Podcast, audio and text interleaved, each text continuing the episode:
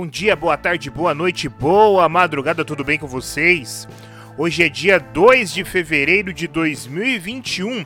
Este é o Digitalista, sou Vinícius Cheliga e no episódio de hoje nós vamos tratar sobre internet das coisas. É um reupload e um remasterizado de um episódio antigo que já colocamos aqui pelo nosso podcast. E se você está com alguma dificuldade em relação à Lei Geral de Proteção de Dados, se você precisa de uma consultoria na área, entre em contato com a Privacidade Garantida. Eles garantem uma consultoria em 360 graus sobre toda a parte de TI, RH, administração e jurídico. O link vai estar na descrição desse podcast. Então é isso, vamos para o episódio.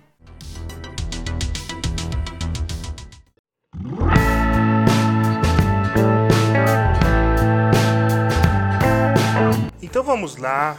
Internet das coisas ou Internet of Things é quando um objeto comum ele ganha conexão com a internet e novas funcionalidades graças a essa conexão. O objetivo é a junção do mundo físico ao mundo digital e que através de sensores que se conectam na grande rede, tudo se torna um. Como algum dos inúmeros exemplos, temos óculos inteligentes, relógios inteligentes como o Apple Watch, pulseiras inteligentes como o Mi Band, ambas contabilizando passos e verificando os batimentos cardíacos, entre outras funções. A grande utilidade da internet das coisas é a possibilidade de automatizar e melhorar processos. Uma geladeira inteligente, por exemplo, poderia te informar quando um produto está faltando. Ainda mais, é possível automatizar a compra de ovos se caso a inteligência artificial detectar que os ovos nesta geladeira estão acabando. A inteligência artificial é o motor que gerencia cada um dos sensores e os dados gerados por essa geladeira, gerenciando os processos conforme se habitua com o morador da casa. Uma geladeira como esta pode ter até centenas de sensores desde temperatura, se a porta está fechada ou não, quantos ovos tem na bandeja, quantos dias o leite está aberto na geladeira, se está acabando a carne ou se está faltando gelo. Esta inteligência artificial pode conectar com o seu celular, informando-se com todos os ingredientes necessários para fazer um bolo de cenoura na geladeira com um simples comando.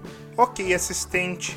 Falta algum ingrediente na geladeira para fazer um bolo de cenoura? E simples assim você teria a resposta se tem todos os ingredientes na geladeira ou não para fazer esse bolo. Agora imaginemos não somente conectar a nossa geladeira, mas também o nosso ar-condicionado para climatizar a casa. Imaginemos que o seu celular transmita uma informação que você está a 5 km da sua casa. Diante disso, o ar-condicionado já automaticamente já climatiza a casa para que no momento que você chegue nela esteja com a temperatura ideal, nem nem muito frio, nem muito quente. Imagine também que nesse mesmo gatilho ligue a máquina do pão e quando chegar em casa esse morador vai ter o pão quentinho ali. Multiplique isso com a caixa de som inteligente, as lâmpadas, tênis, relógio, robô que limpa o chão, entre outras coisas. É por isso que é cada vez mais necessário uma inteligência artificial robusta para que dê conta de todas essas informações. Estas informações, como padrões e formatos diferentes, gerados por diferentes sensores de diferentes produtos, é aquilo que denominamos Big Data. A inteligência artificial filtrará todas essas informações, trará as mais importantes, fará o aprendizado de máquina para que cada vez mais ela esteja automatizada conforme os gostos do morador. Com isso, vem a necessidade também de um aumento de endereços de conexão. Quanto mais produtos conectados na internet, internet, maior estrutura que deve ser criada para abarcar todos esses produtos e serviços. Por isso que foi trocado o protocolo para IPv6. Para entender melhor o que é esse protocolo IPv6, nós precisamos verificar o IPv4, que era o seu antecessor. O formato IPv4 é composto de quatro números de até três dígitos separados por um ponto. Essa combinação de números ela varia entre 0 e 255.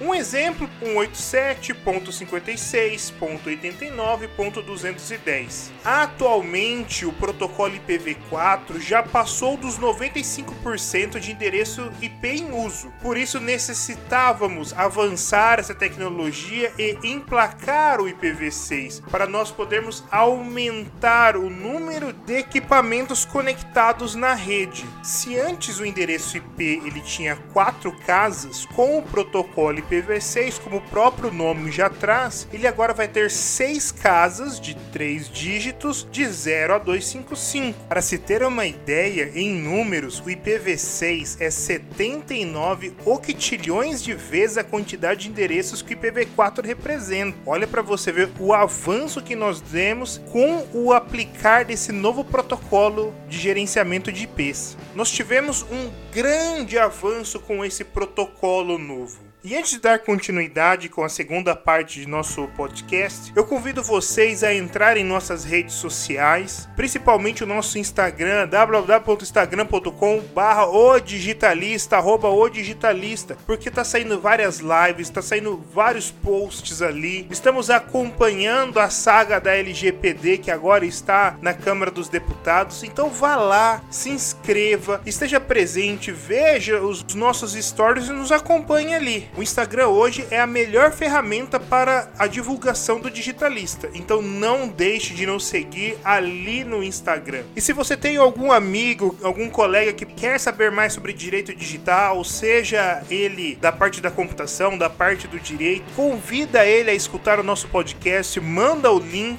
seja do Spotify, seja do Apple Podcasts, Google Podcasts, envia o link para ele para que ele conheça o nosso trabalho. É isso e vamos voltar aqui. Se nós vimos rapidamente que foi superado esse problema de conexões, de endereços para conexão, nós temos hoje um outro problema em relação à internet das coisas. O problema é que os nossos produtos, os nossos equipamentos não estão somente alocados em nossas casas. Porque se fosse assim, a nossa internet, a nossa conexão com a internet resolveria todo esse problema. Nas empresas a mesma coisa. A conexão empresarial resolveria esse problema. O grande problema atualmente em relação à internet das coisas é na rua, é conforme ao deslocamento das pessoas nos locais. Cada celular precisa de uma conexão à rede móvel. Cada relógio inteligente, com o tempo, necessitará também dessa conexão móvel com a internet. Os carros também, cada vez mais nós vamos avançando nessa questão de carros inteligentes. Eles também demandarão não somente de uma conexão na internet, mas uma conexão rápida, uma conexão robusta com a internet. Drones também entram nessa categoria que eles deverão ter acesso à internet, principalmente quando eles começarem a fazer entregas e outras coisas, além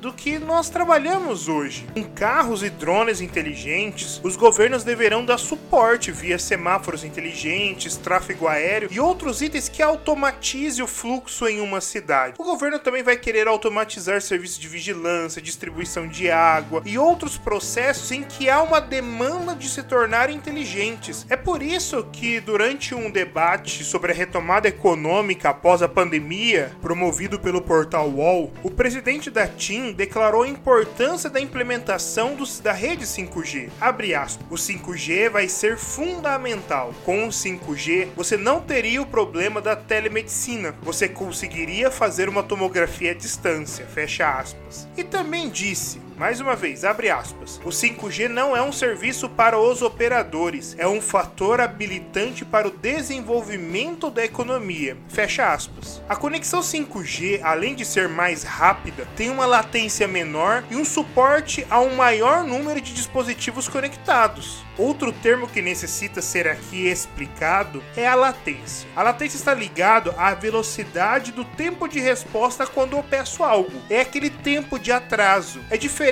da largura da banda, que normalmente está relacionada à quantidade de dados que pode ser transmitido ao mesmo tempo na internet. O que nós conhecemos como velocidade, que nós perguntamos da velocidade da internet. É com esse tempo de resposta mais curto, por exemplo, que é possível uma tomografia à distância. Quando as empresas forem conectar ao 5G, elas provavelmente perguntarão para essa contratação a largura da banda, vulgo velocidade, e também esse tempo de latência para melhor ajustar as suas programações. Por isso, essa importância do 5G. Ele é mais robusto, ele deve aguentar esse vasto número de conexões ao mesmo tempo com uma latência muito menor de conexão com a internet e da resposta que a internet dará a esses aparelhos, a essas coisas. Então, aqui já encerrando esse podcast de hoje, para quem é da computação, eu tenho certeza que já está habituado a esse termo, já está trabalhando com ele, seja programando algo com compatibilidade a um desses produtos, seja gerenciando algo com a internet das coisas, ou também verificando a possibilidade de implementação dessas coisas dentro das suas empresas para melhorar os processos, para melhorar a automatização ali dentro. E esse programa em especial, ele foi feito para os meus amigos advogados e da área jurídica, porque à medida que for se implementando essa internet das coisas, é bem provável que haverá uma regulação dessas tecnologias, uniformização e adoção de protocolos, e com isso haverá vários desafios. Um ponto importante que nós devemos ficar no radar é que nós estamos às vésperas de entrar em vigor a LGPD. E com a LGPD, como ficarão essas informações que são geradas por essas coisas, por esses equipamentos? Como tratar essas informações? Como dar aceitação do uso desses dados? Como informar para o cliente o tratamento desses dados e por aí vai. Então,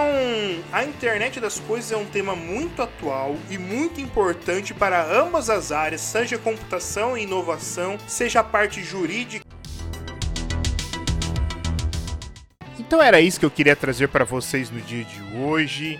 É um podcast voltado para a internet das coisas, conceituando, dando um norte. E aqueles dois recadinhos do coração para encerrar cada episódio. O primeiro, entre em nosso Instagram para saber todas as novidades do podcast e de outras situações, de outros lugares. Terá muita coisa legal nesse ano de 2021. Então entre lá, www.instagram.com arroba Vexeliga lá no Instagram. E também, se você está escutando a gente no Spotify, Google Podcasts ou Apple Podcasts, não esqueça de apertar o botão seguir para que em todos os episódios você receba a notificação e apareça ali na sua linha do tempo que tem um episódio novo do nosso querido O Digitalista Podcast. É isso, um grande abraço e até mais.